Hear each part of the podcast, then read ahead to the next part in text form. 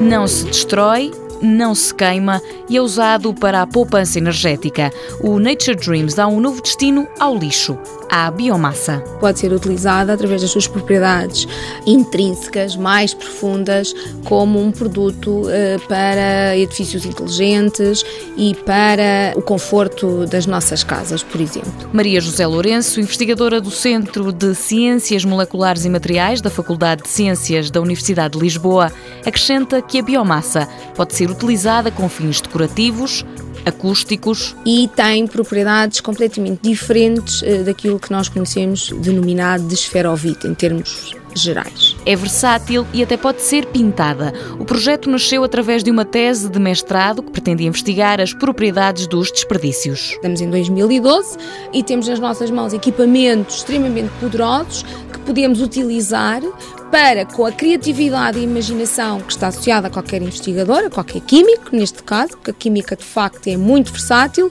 e fazer novos produtos e não só, e utilizar essas capacidades ao conforto da sociedade. Por agora o processo está em desenvolvimento, mas ainda não tem parcerias. Necessitamos, na realidade, de, estudo ainda, principalmente as propriedades térmicas uh, e a termodinâmica que está associada a tudo isto, para garantir que o produto no final tem de facto as características que eh, foi estudado em laboratório. O projeto Nature Dreams arrancou em 2008. Nature Dreams, de facto, é isso mesmo. Tem por base o conceito, não é? Um conceito da natureza. Nós vamos buscar a natureza uh, essa biomassa, por assim dizer, em termos genéricos do que falamos, e Dreams porque de facto é o sonho da natureza. É um sonho ter um produto que a natureza nos dá, que é uma matéria-prima da própria natureza, que tem sido deitada fora.